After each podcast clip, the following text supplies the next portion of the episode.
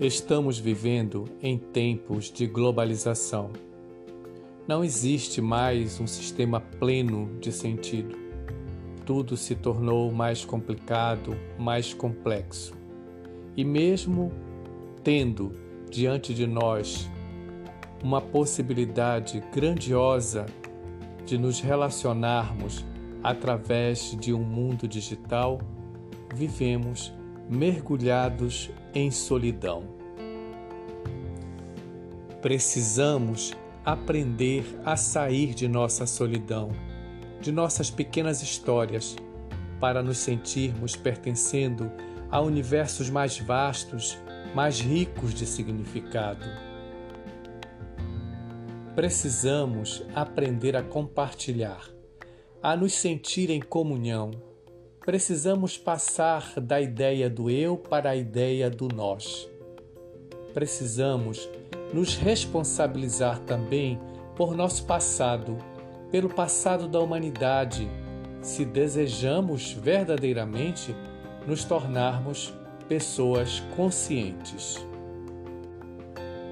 Precisamos aprender a nos reconciliar com o nosso lado obscuro com os nossos pontos fracos, maus, desprezíveis, não para acioná-los nem reprimi-los, mas para transformá-los, para convertê-los, usufruindo de suas energias, de suas cargas vitais.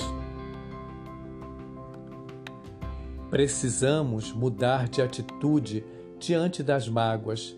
Precisamos mudar de atitude diante das perdas, dos sofrimentos e seguir o exemplo do nosso grande Mestre Jesus, de sua paixão e morte que tanto significado deixou em nossas vidas. Somente assim iremos além do sentido de resistência, de resignação, de derrota, de modo que nossas feridas se transformem de amargas em doces, de tristes em elucidativas. Somente assim conseguiremos substituir o desespero pela esperança, o vazio pela completude de valores, o medo pela coragem. Muitas vezes não iniciamos a viagem, não iniciamos os nossos projetos de vida, não conhecemos nossa vocação porque acreditamos que somos limitados, incapazes, destinados a pequenas coisas. Todavia, na verdade, somos apenas arrogantes, presunçosos, orgulhosos, soberbos, porque acreditamos que só vivem aqueles que têm o controle de tudo.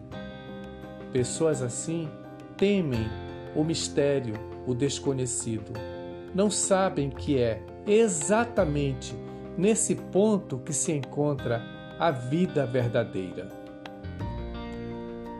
Espero ajudá-los com essa pequena reflexão.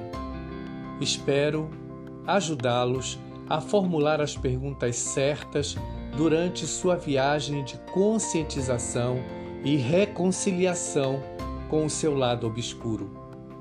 Contudo, vale a pena lembrar que é somente a dor e o sofrimento que nos conduz ao autoconhecimento.